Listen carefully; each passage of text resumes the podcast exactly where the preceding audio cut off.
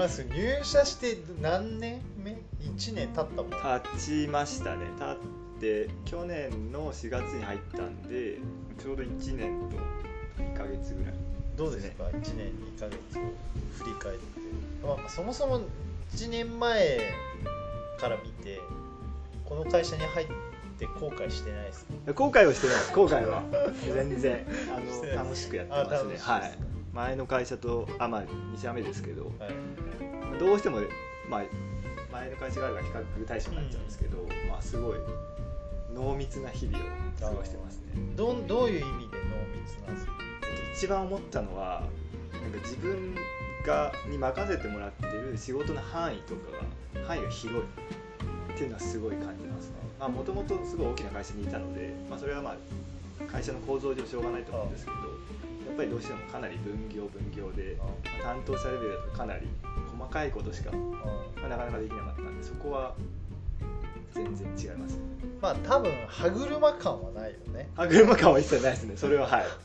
自分の裁量で決められることが結構あるからね。めちゃくちゃありますね。あのそこは。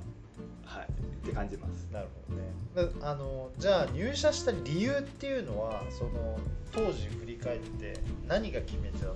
たの？何が決めてうんまあ一番はまあもともとその大きな会社にいてなんかこのままじゃそのそれこそそのさっき江上さんがおっしゃったようにこのままじゃ歯車になっちゃうと思ってでちょっとまずまあ仕事もまあ今後、まあ、60とか70とかやるってことを考えた時にちょっとこのままじゃまずいなっていうのがありましたね。まあそれが大きい入社した理由そうですね。ななんかじゃあラフェスタでは面談でまあ多少まあその本番の授業を受けてたと思うんだけどそこでなんかこの会社だったらなんかもっとやれるかなっていうのは思った？あそれはそうですね。もともとそのバンダンっ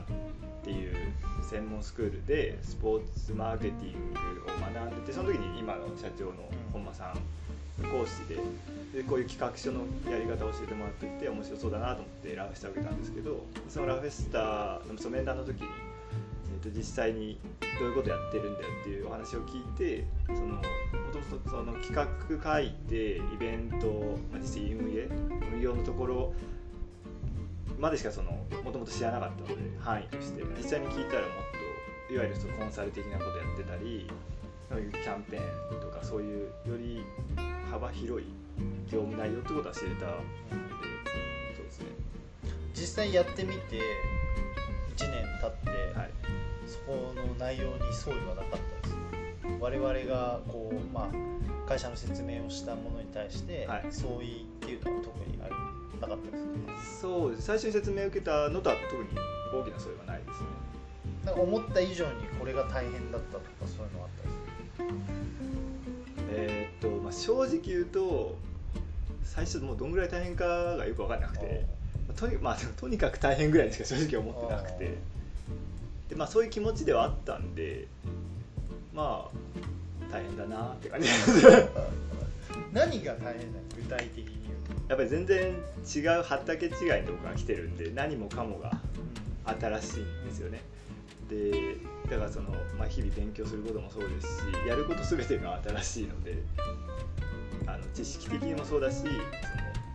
行動的っていうんですかねその部分でも全部新しいからその、うん。まあ習得するので大変みたいな感じですかね、今は。なるほどね。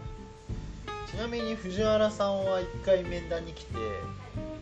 えっと、その後にいろいろ自分で悩まれて うちに入りたいって言って来たと思うんですけどそれ合ってます？まず。はい、合ってます。結構うちの面接って独特じゃないですか。そうですね、圧迫だと思いました。超圧迫ですよね。なんかあの、うん、席いっぱいに圧迫とはちょっとテイストは違ったんですけど、まあ圧迫でしたね。まあそうですね結構人生相談みたいになっちゃったりすることもあるんでまあ例えばあのうちにそのえっ、と面接に来て、えー、とどこでしたっけ？スカウティング会社、えー、あ、マスメディア。とあそうマスメディアンさんからこご紹介を受けたある男の子がいてその子って、えっと、大手の広告代理店希望だったんですけど、まあ、大学を出てなかったんで、うんあのまあ、大体書類で全部落とされてたんですよ。でまああの彼すごいいい男の子だったんですけどあのまあ多分うちじゃないなっていうあのこの子は多分代理店とか売るものその広告枠とか我々ってやっぱり作って売るとかえっ、とまあ多分そのクライアントを分析してこれが多分適してるだろうっていうのをやっぱりこう、まあ、売っていくというか相互ビジネスパートナーとしてやっていくっていう立ち位置だから、まあ、彼はなんか多分ちょっと違うんじゃないかなと思ってであのまあ弊社はちょっと大手広告代理店さんにいくつかやっぱりルートがあるんで、まあ、あの逆に言うと面談をさせてあげたんですよ。つなげてあげて、まあ、ちょっと偉い人に言ってまあ結果落ちちゃったんですけどまあなんかその我々に面談に来てその人のパーソナリティに合った、まあ、やり方っていうのをまあ常に考えてたりするんでまあそのまあ圧迫ですけどそれは本人のそのいろんな人間性を引き出すためっていうところではあるんですね。で考えた時に藤原さんそのまあ一回悩んで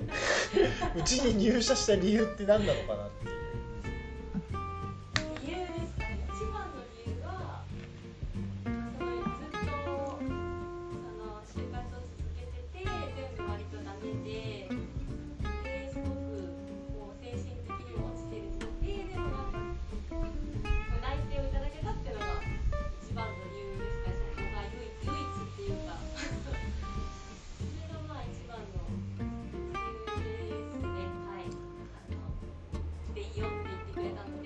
じゃあ別にあの入れるってなったらどこでもよかったっていう。まあ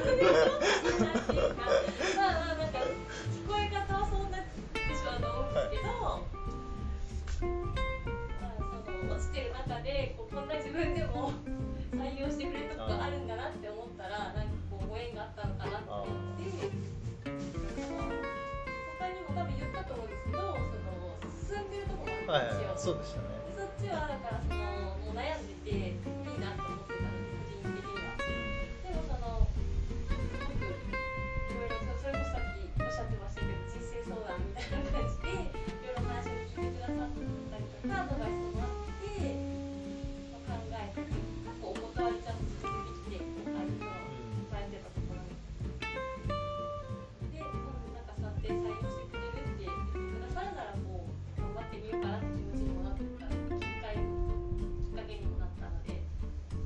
今実際こうまあじゃあ面談の時に一応うちの会社の説明をしたと思うんだけど、はい。そのその説明した内容は理解できた？正直。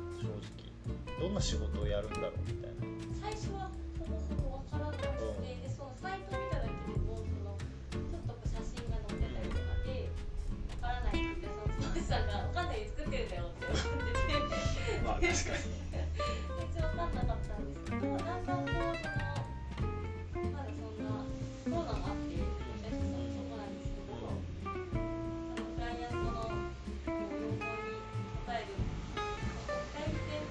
ういうお仕事とはいえなんですけどはい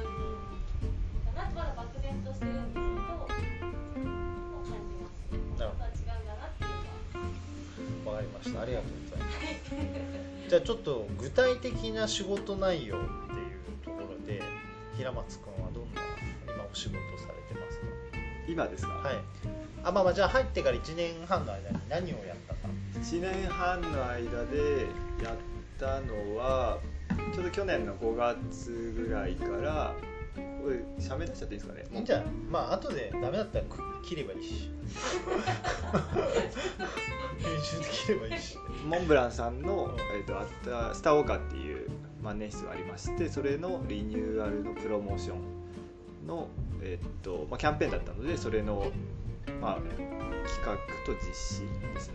あとはグレモオレンジっていう MHD さんが出されてる、えー、とウイスキーのグレモオレンジハウスっていうのポップアップショップあスト、えーポップアップイベントか。ポップアップイベントの運営ですね。あと、まあ、そんな感じ。メインでやったのはそんな感じですね。で今は何や今は Zoom の勉強とうん。あとまあペッパーパーラーは引き続きやってますね。ペッパーパーラーはでも思い入れも結構強いよね。自分で結構いろんな。そうですね。ペッパーパーラーはその、えっと、東急渋谷にペッパーパーラーって店舗があって、まあ、そこにイベントスペースがあるんですね。はい。でそこの、まあ、セールス、まあ、いわゆるそこの管理をしてくれっていうのが仕事でで実際、えっと、東急プラザ渋谷自体去年の12月にオープンしたんですけど、実際はもう去年の5月ぐらいからそのいわゆるセールスシートとかあと実際借りていただく方にお渡しするマニュアルとかどういう予約システムでいきましょうとかどういう支払いシステムでいきましょうとかそういういわゆるえーとふえー、とビジネススキーム的なことを全部考えてでかつそういうドキュメントを全部作ってで準備して実際にまあ運営してあの回してるところまで全部やってるのであの、まあ、最初からまあ最後までっていう言い方、まあ、最後っていうのは多分ないと思うんですけどそこを全部回してるっていう意味ではかなり思い入れが深い、えっとそうですね、あの仕事ですね。実際その何が大変だったその仕事。で、まあ、楽しかった楽しそうにやってたから楽しかったのかなと思ったけど、はい。なんか大変なことってあったんですドキュメントとか書いたことなかったんでマニュアルってもちろん読んだことありますけどでもそんなマニュアルって読まないじゃないですか。そんな真剣に。日本人はよく読まない。でしかもまあこの業界に入ってきてこういういわゆる借りる人のマニュアルとまた全然今まで前の会社に時にあったマニュアルとも全然違うしそういうマニュアルってそもそもどういうもんなんだろうとか、まあ、分かりやすくその書かないと、まあ、マニュアルとして意味をなさないのでその辺も、まあ、全然あのいろんなとこまあ参考にしながらっていう意味で大変さありましたね。なんかあとスペースのその値段を決めるとか、まあ、当然あのソフトバンクロボティクスさんと承認しながらっていう感じなんだけど、基本そのファーストの叩き台みたいなものは全部マニラマスクが作ってたと思うんだけど、そういうのとかってどうやってこう調べたり考えたりしてますか？えーっとその辺に関してはまあ叩きに関してはもう同業をめちゃくちゃ調べました。でまあこういう、まあ、貸し方としても本当いわゆるスペースをそのまま貸すとこもあるしであのポップアップとしてそのコラボカフェで貸すとこもあるしいわゆるその貸し会議室みたいに貸しているところもあるので、まあ、そういういくつかのカテゴリーで、まあ、こういう貸し方だったら同業さんはこんぐらいでしかも、まあえー、と東急プラザ渋谷は渋谷にあるので渋谷のその近辺だったらこんぐらいっていうのをいくつか出して、えー、とプライシングの方の叩きを作りますそれとか結構いい経験だったそうですね。まあその調べたことによって、まあ、そもそもいろんなスペースがあるんだってことも知れましたし、まあ、それは、まあ、今回のペッパーパーラーの仕事以外にも、まあ、生きていくことはあると思いますしかなりまあ生きましたね、はい、ちなみに今藤原さんは具体的な仕事内容としてはこのコンテンツ作りっていうのをやってるっていうこはいとでこれ楽しいですか？そうですね。やったことなかったんですけど、そうですね。結構楽しいです。実際その難しそう、触れたことがなかったので、自分が未知なものってちょっと怖いじゃないですか。できるかわかんないし、その不安はあったんですけど、実際こう自分でこう触って実際にこう音源とか作ってみたら、そんなに素人の私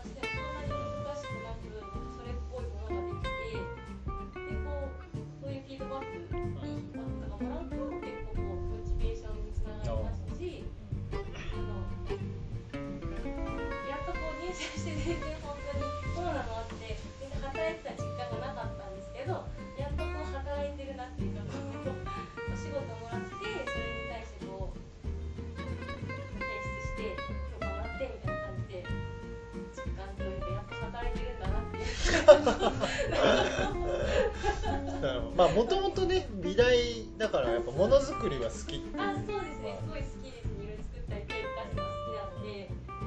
変なとこ取ってきたりとか、全然内容と関係ないところをこだわり出したりとかするのは結構楽しいですね。やったことないですし。まあなんか2人とも共通するのは多分やったことないことをまあやらされるっていう。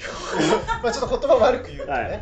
い。やらされるっていう感じなんですけどそのなんかそれはなぜ普通だったらなんかやったことないことをやらされるって結構辛いことじゃないですか。ですね。でもなんでこう楽しんでできるんだと思います？楽しむ理由ですが、割と自分で決めてこうやってって言われるのでこう自分で判断して例えばこの日までにこれを作ってってこう自分にチームがけて計画を練って決めてでその上司の人がこの日にじゃあ公表してって言ってその時間とかも全部自分で決めて自分でそのカレンダーに追加しててみたいな感じで。強制されてないというか、なんかこう仕事で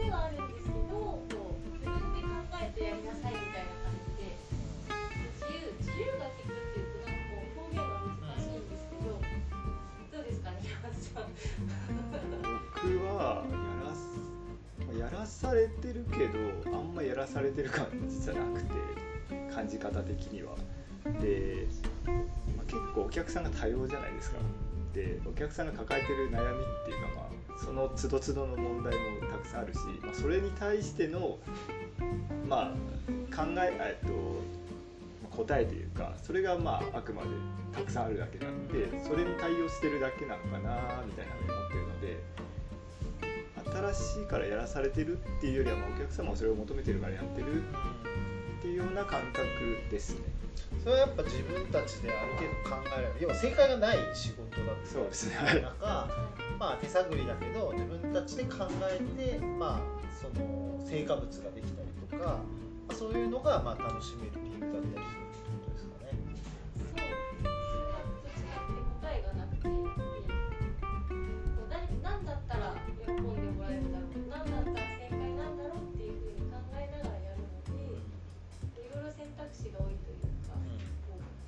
まあ、これもあの就活生や、まあ、はい。うちのことに興味を持った人に、まあ、何が聞きたいかっていうのをベースに相手の立場に立って考えてるんですよね。はい、そうですね。まあ、平松君もそういう意味では、まあ、お客さんの立場に立ってお客さんは何をしたらまあ課題が解決できるのかとか、まあ、そういうふうになって思ってやってるんですよね。はいはい、じゃあまあとりあえずお題3ぐらいまで今クリアできたと思うんですけどこの後はじゃあお題4社内環境や社風について職場での社員同士のコミュニケーション取れているのか実際どうですか？会社の雰囲気とか。雰囲気は自由ですよね。はい集中してやってると思ったら、あ、話しかけられてたんだみたいな結構ありますし、突然会話が始まってこう楽しそうでいいいいと思いま突然会話が始まるって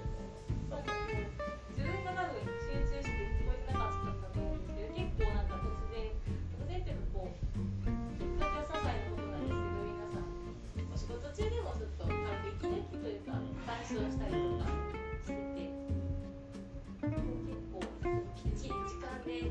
何時に休憩でとか何時からこれでとかいうのあんまりないようにそれこそさっきも言いましたけど自分で考えて要領をつけて行動するどうですか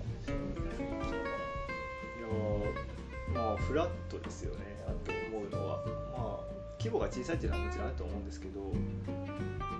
まあ壁はないですよね。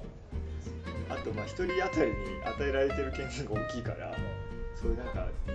いやもちろん上司は上司で部下は部下ってのはあるんですけどそのそこはなんていうかなまた大きい企業と違うあのあのなんていうんですかね風そうそういうのはありますね。隣に座ってますからね。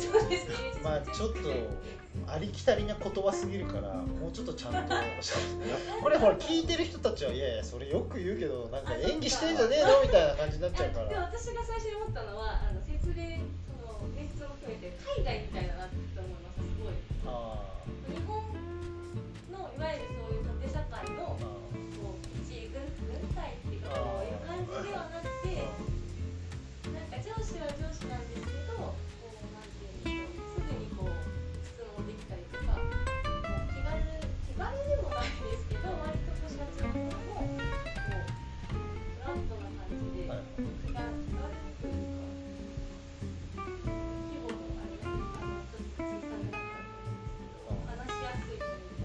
そうですよね、はい、まあ平松とか僕のこといじってきたりする。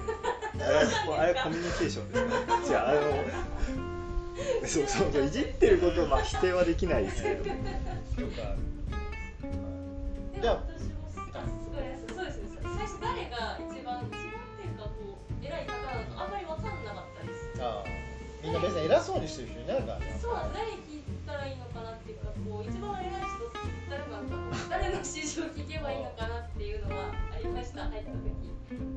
まあ、あの直接の上司だけのことを聞いてくれるのはそん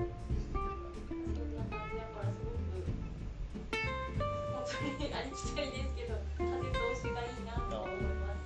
まあ、そうですね。あとまあここに書いてある職場以外でのコミュニケーションとかに関してはまあどこまで僕は言っていいのか分かんないですけどまあいろいろいろんなお店とか連れてってもらってるから楽しいなと思いますよ。美味しいご飯とか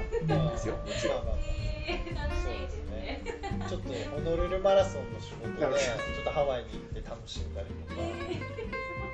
いや勉強させていただいてます。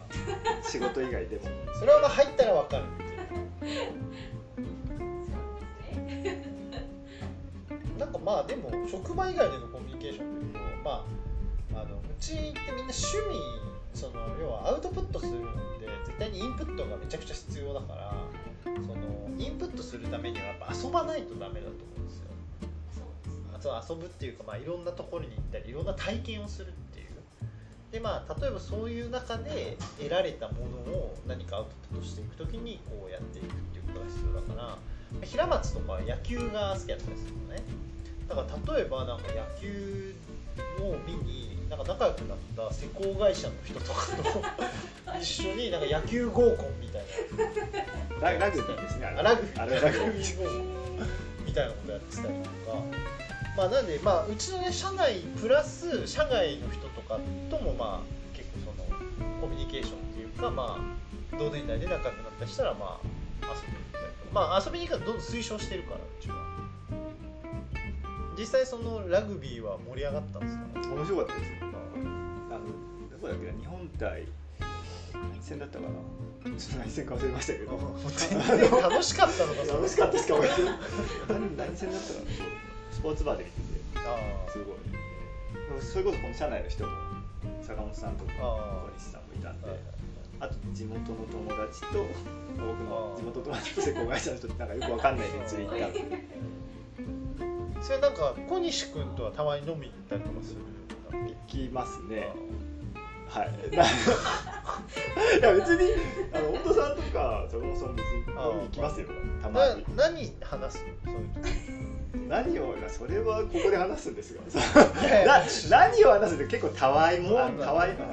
しょうもない話してますよえそれプライベートの話？それとも仕事の話？それは両方じゃないですかね。まあでもほぼプライベートですけどね。ああ、はい彼氏できたりとか。結局ねそこの話落ちて落ちてくるんですよ。ねあのねいろいろくるくる回って。も どうなの？最近みたいな。これ僕が言うと周りが怒られちゃうから。だいまあちょっとピーとか入れればいい。ピー入れればいいいいですあるか。なまあ言うて同世代ですからね。まあ同世まあほぼ同世代ですからそうだね。まあそんな中ねあの最年少の最年少一番末っ子ちゃんが入ったからね。ちょっとまだコロナの影響でなかなか行きにくいんですけど、まあそうだから割とその坂本小西太田平松とかは割と飲みに行ったりとか。まあ終わったみんな仕事結構やるから、はい。まあ、ね、仕事終わった後にちょっと飯でも食ってくみたいなのはよくやってる。え日高屋。ー、日高屋。えー、なんかや日高屋。最悪日高屋なんで下行かないの？下。屋ああいやそうやってなかったりするんですよね。ななんかで日高屋になってるんですよね。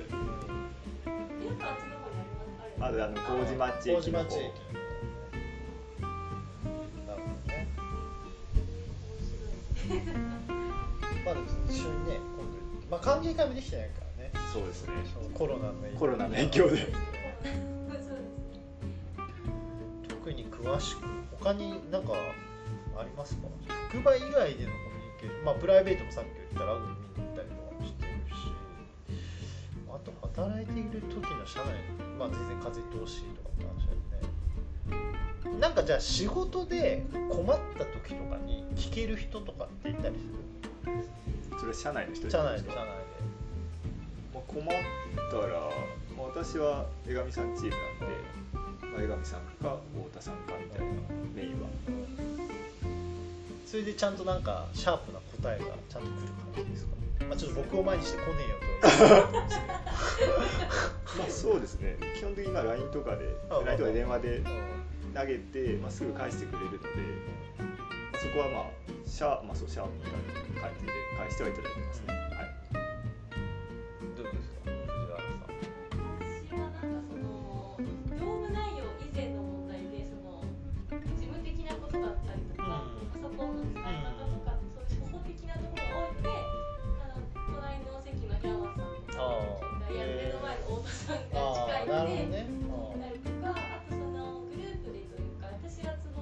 チームなので、そういう案件に関しては、まあ、坂本さんとかいれば坂本さんで、小西さんがいれば、ちょっと遠いので、聞きづらかったりはするんですけど、大体近いので、山本さん聞いてますあの、事務的なこととか、あねの、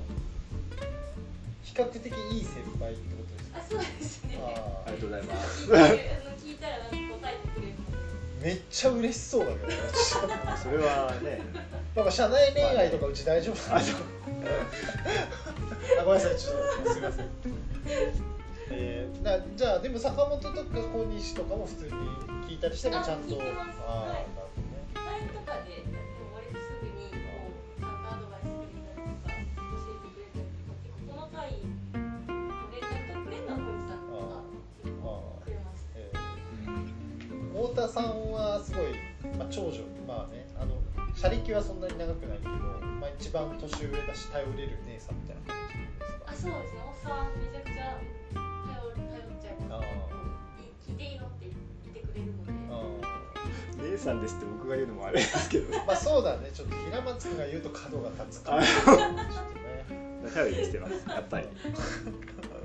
まあまあみんな結構そのリスペクトし合ってる感じがすごい出てるんですごいいいかなとは思います僕から見てあとまあみんな仲いいなっていう感じ。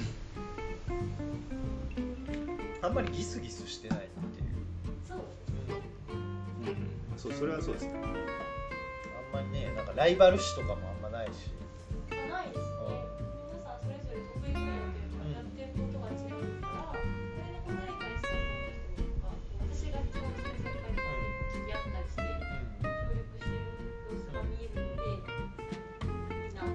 そうですよね。さっき言った個人に裁量があってちゃんと自分で考えなくちゃいけないことと多分そのかといそういうのがありあるはあるんだけどチームでその課題をちゃんと共有できてると思うからまあだからその解決しやすいというかまあみんながこう困った時は助けようっていう風にはなってるかなとはあの、まあ、我々から見る経営から見るとまあそう思うかなとは思って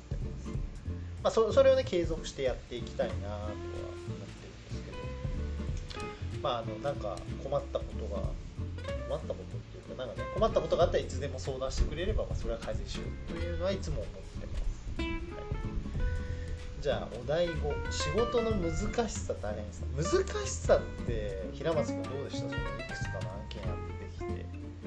はい、これでもさっきもちょまあまあっと答えような感じなんですけど、やっぱ新しいことしかないので、うん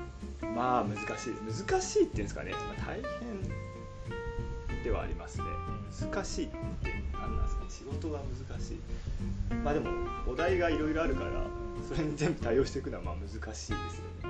その答えがまあ一つじゃないしじゃあこれだけできればいいってわけでもないしそこの難しさはあるかもしれないですね。じゃあ逆にそのやりがいとかそういうことっていうのはやりがいはそのさっき言ったような裏返しになっちゃうんですけど逆にその一つのことをやってるわけではないのでちゃんと全てを極めればきっとオンリーワンの存在にはなれるんだろうなみたいなことは思ってて。でまあ別にランフェスタをやめるつもりはないですけどその仮に別のとこ行った時でもその辺は生きていくのかなって思ったり、まあ、今後生きていく上でですねずっと思いますね。まあ、うちの会社に入った人対にその要は今こういうご時世で会社もいろいろ潰れたりとかするタイミングなんだけど、まあ、その要はのっぱらにこう、まあなんていうのえー出されても要はこの社会という厳しい世の中に 放出されても、まあ、何かが人のために対価を得られるような、えーとまあ、スキルを身につけてもらうっていう要はのっぱらで勝手に一人でのたれ死なないでちゃんと生きていけるようなスキルとか人間性を、まあ、人間力みたいなものを身につけてもらいたいなと思っていて、まあ、そのために必要なスキルをどんどん覚えていってもらいたいっていうのはすごい思ってるから、まあ、あの平松君とかはねあの今まですごい大企業の本当にね3000億円ぐらい売り上げあるような大企業にいてあそこにぬるま湯に使ってたんで。いやでもあそこはそこでいいですよ。あそこはそうしたらいですけど良さはある。いやいい会社だと思います。よ、そうそこでしかできない経験をさせていただきましたすごい感謝してます。うんそうなんでまあねそこからね自分のスキルを今度上げていくっていうところになっていってまああの仕事の今多分いろんなことを学んでるところだと思うんですけどそうなんかやりがいとかそういうことで言うとまあ今その自分のスキルの話をしてくれたからだけどあのそのなんかこんな時にすごい喜ん嬉しかったとかなんかそのお客さんにこう認められたから嬉しかったとかなんかそういうのはあったりするんですか？いやでもそこじゃないですかね。やっぱお客さんに認められ、まあ、ありがとうって言われた時が一番じゃないですかね。それこそあのスター・ウォーカーであのキャンペーンをメインで回しててで結構3ヶ月ぐらいのプロジェクトだったんですよね、まあ、キャンペーンの企画を立ててでその PR 会社といろいろコミュニケーションしたりで最初のローンチパーティーやってで実際に集めた手紙を宇宙に飛ばしてで動画作ってでそれ、まあ、最後公開してでその最後動画作ってアフェストでプレビューした時にすごいあのあの桃村さんがうちに来てやったんですけどその時すごい楽しそうっていうんですかねすごい喜んだ顔をしてくださってたのでなんか3ヶ月本当にパーティーってそもそもどうやってやるんだろうとこから始まって本当にインフルエンサーってこうやって来るんだみたいなところから始まりその今回は、えっと、そのキャンペーン自体は大学教授とかにも協力していただいたんでそういう人たちとなんか大変なコミュニケーションもありながら、まあ、動画撮り行って日焼けしながら最後作ってそれであのああいう、まあ、顔だったりが見えたんでそういう時はすごい、まあ、嬉しかったですねやっぱり。実際あのスター・ウォーカーのその売り上げの数字も作体3割増し。そうですよね。とかね。そういう結果もついてくるとそうですね。嬉しいですよね。それははい。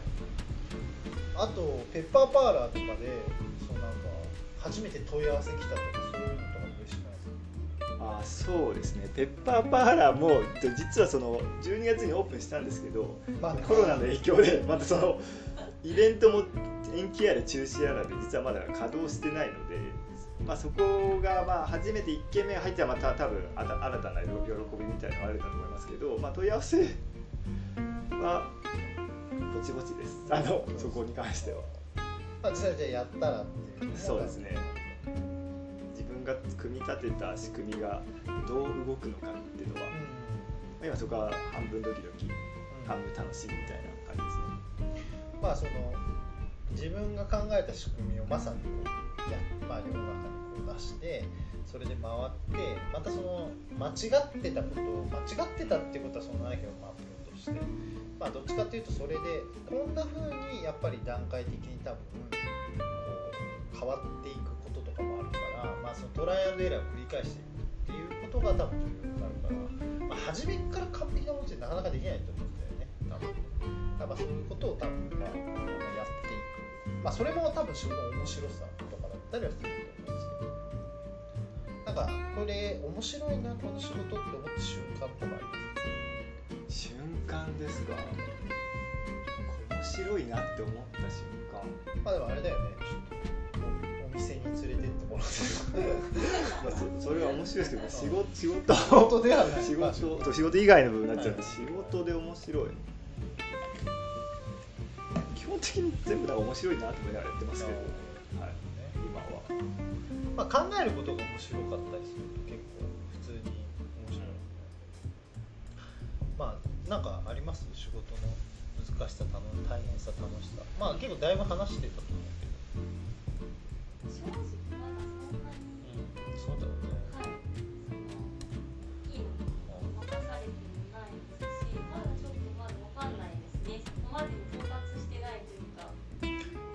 そのまあ本間から、えっとまあ、企画の作り方とか企画書の書き方みたいな授業を受けてるじゃないですか、はい。それはどうですか？あ今絶賛やっている途中で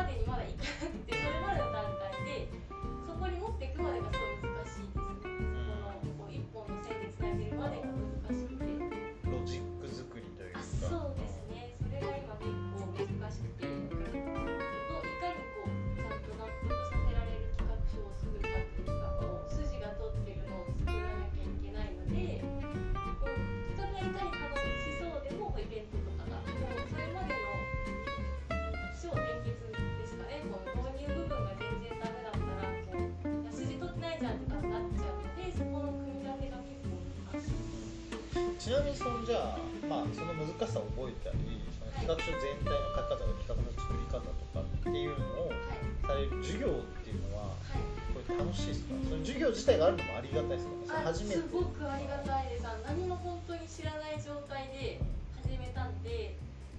そういうなんでしょうこう資料というか勉強する余地があるというか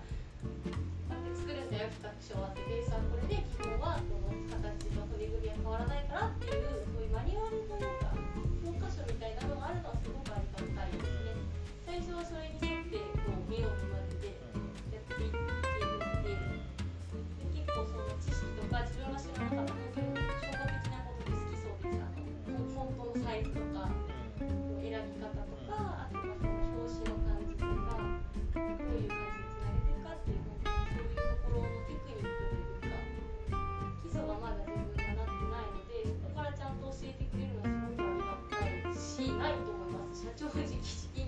マンツーマンで教えていただいてるなんてすごい貴重な経験です本当に冗談できてありがたいなって思いますやってもらって。まあでもね平松さんもお金払ってお金払ってたこっちはそうこっちはお金もらってそうなんですよね。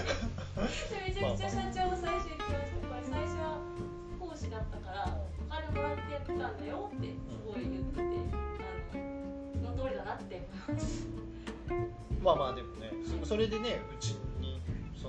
まあ、力をつけてフィードバックしてくれればそれでいいので、まあ、基本的にはあのうちみんな人間性で取ってるんですよ多分。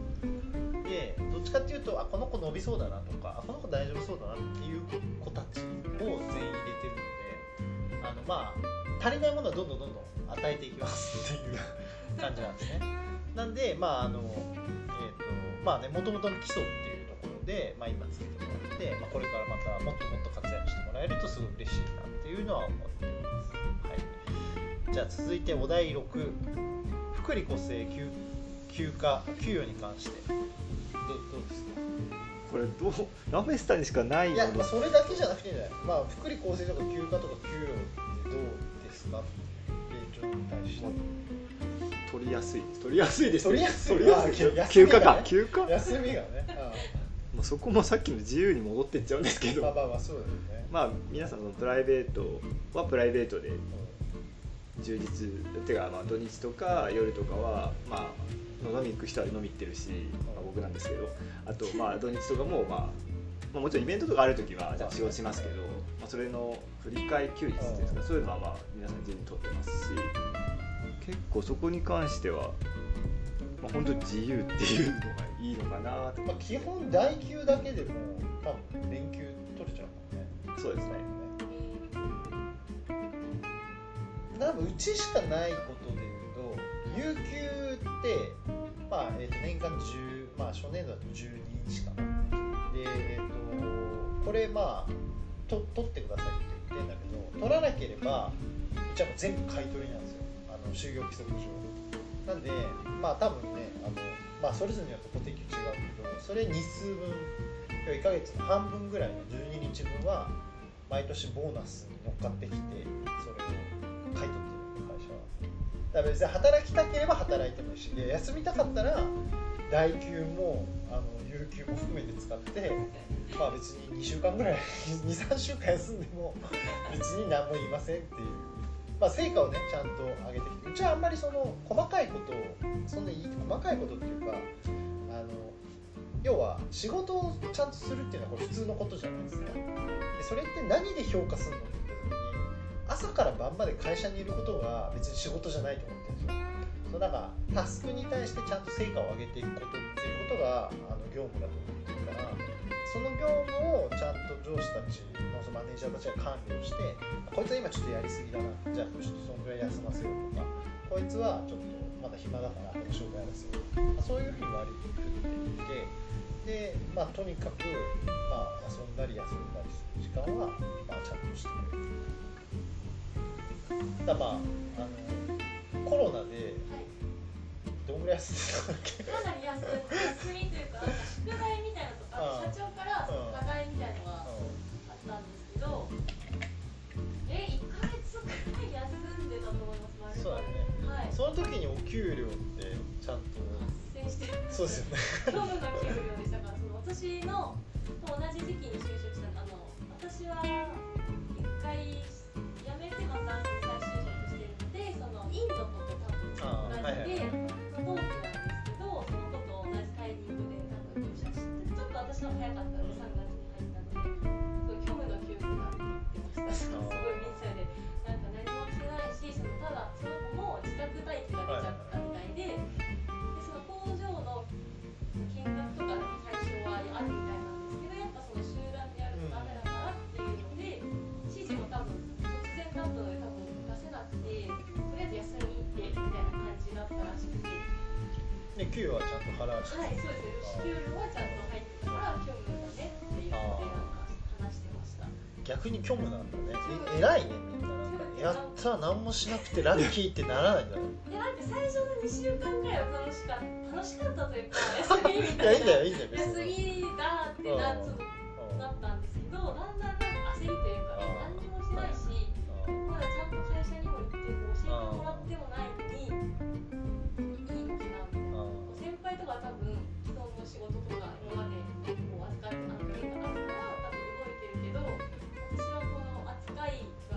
しいというか入ったばっかりで、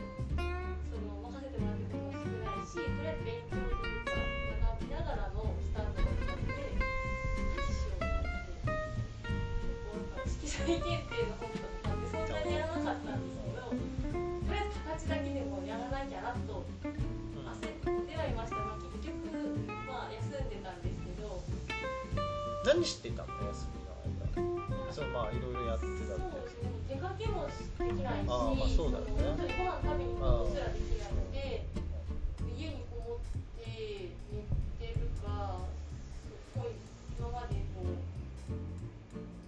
何してたんでしょうね。何もしてなかったっていうのがあれですかね今って実家に住んでたあ実家ですどこなんだっけ実家はえっと相模原あーの方であ相模原の結構遠いね電車のでも乗って間で1時間あそんなもんなんだ。ぐらいで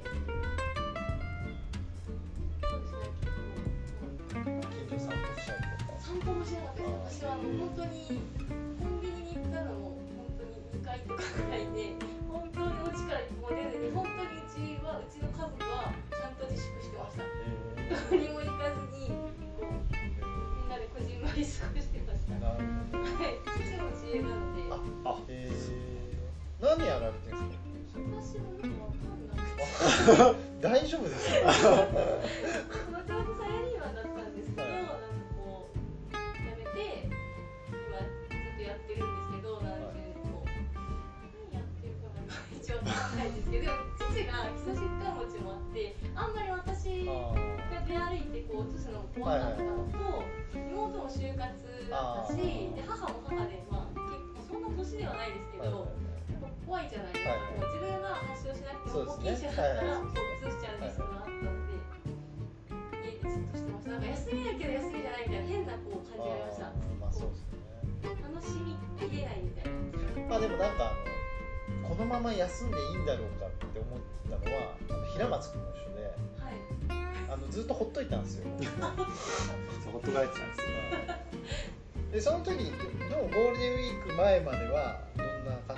ずーっと本読んでました。本読んで映画見て。すああ映画私も見てました。まあねみんな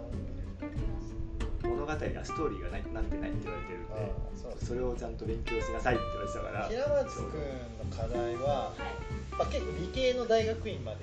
出てるんでそうなんかやっぱりこう頭がすごい賢いからこう相対的に数字とかいろんな観点ですぐ結論が出ちゃうんですよ結構。はい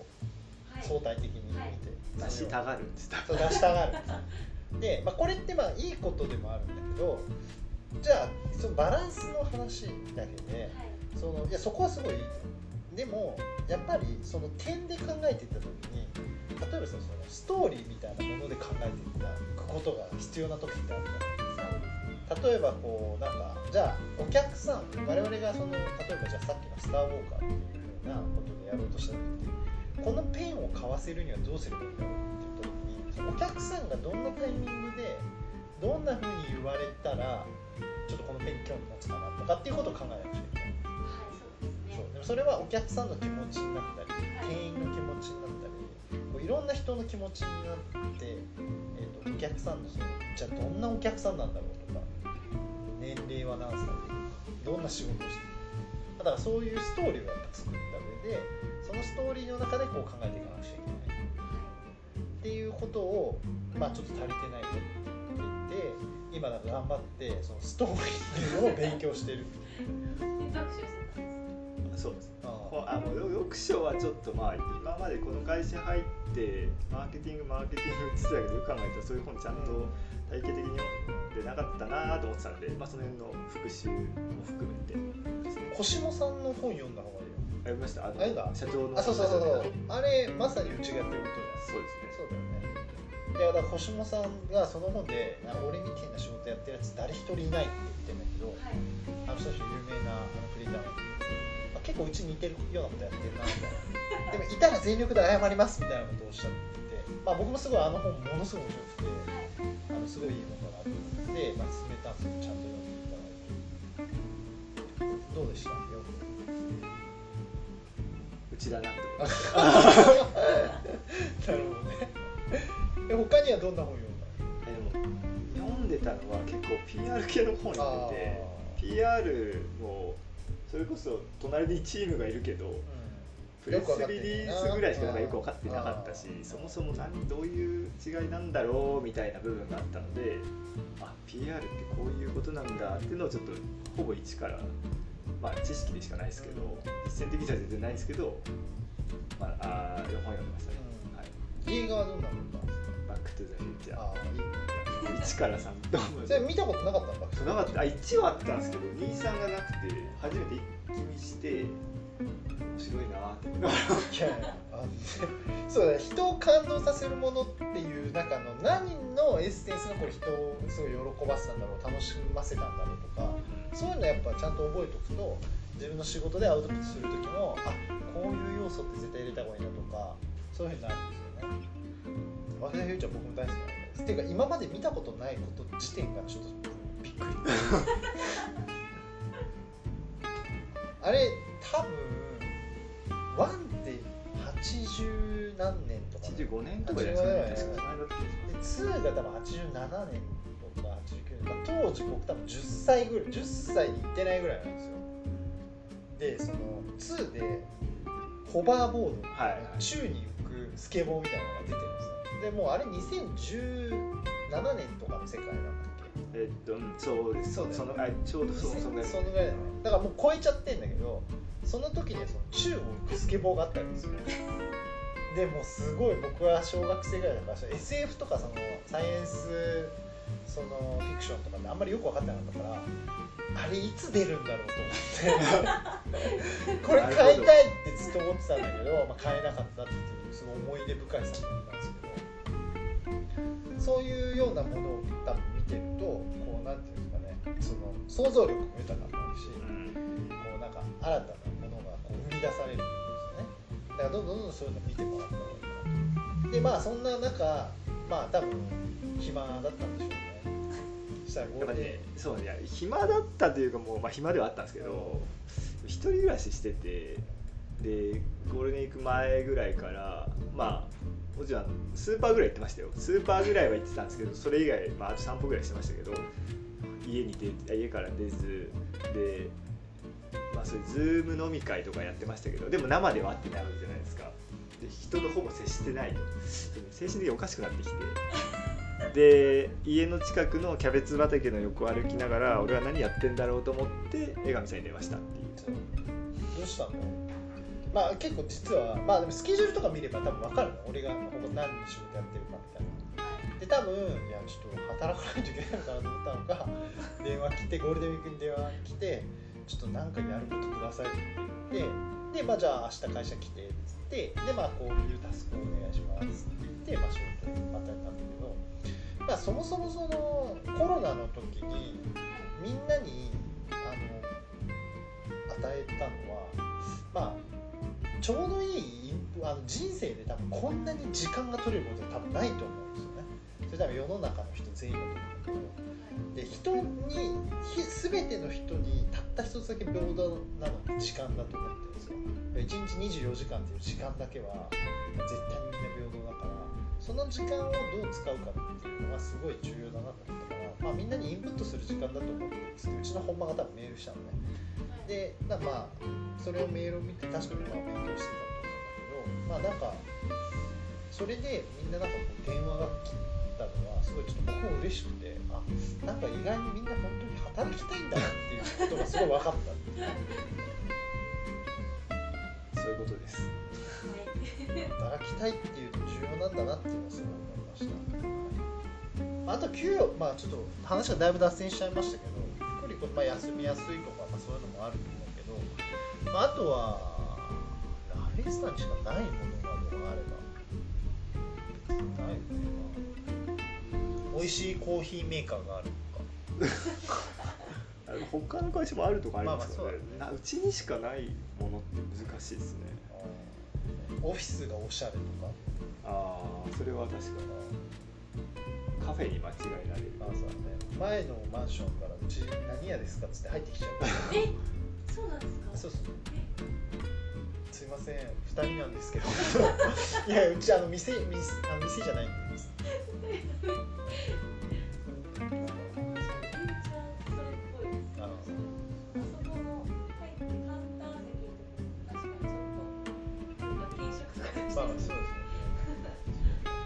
この部屋とかね。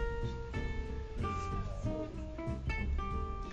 かですかね。そんな感じですけどなんか逆にこれ話しときたいとかこれ聞きたいみたいなことなんかあります？か給与の上がり方は言った方がいいんじゃないですかああどうどうですか？給与の上がり方は。枠が合ってないから。って言い方ですか？まあまあそうですね、はい、給与は別にやったらやった分だけあげますみたいな、まあ、あとうちのそのボーナスって業績賞与と個人賞与っていうのがあってその2つがあのちゃんと出るんですよ業績賞与はもう全員に一律で出すんですよ会社の業績が良かったで、えー、と個人賞与っていうのは、まあ、個人の、えーとある程度まあ年次とかに応じて、まあ、その大体君は、えー、と年間このぐらいの数字に対して、まあ、件このぐらいの数字の案件に従事しなさいっていうのが与えられるんですけどそれを超えた分の、えー、とパーセンテージまあ多分みんなそういう商品なんで6%かな、えーっていうのはあのボーナスとしてあのしっかりもらえるっていうようなルールがありますね。はい。だからまあ平松君とかはまあ初めの給与設定がすごい低かったんだけど、まあ、1年ですごい上がりました。っっていうことです。ていうのはすごいあります、ね、だまあやりがいとか、まあ、そういうのもすごいあるかなっていうのはありますね。やればやった分だけってことですよねそうですね、うちは。はい、そういう意味で言うと、まあ、かといってね、なんか急に1年目で、いや、僕入ったらすげえできるんですとか言っても、なかなか難しいから。難しいですよそうねそれはそうでもなんかあのやりながらそういうのを見つけていってこれにチャンスあるってなんか事業化するってなっても別に会社からお金出してじゃあまあやってみろっていう可能性は全然あるしまあそういうことも含めてこういろんなチャンスっていうのはいつも用意してやってると思ってます。はい、そんな感じです。いかがでしょうか？ははい、い、お時間もよろしい感じです。はい、ありがとうございます。ありがとうございましたはいありがとうございましたありがとうございました。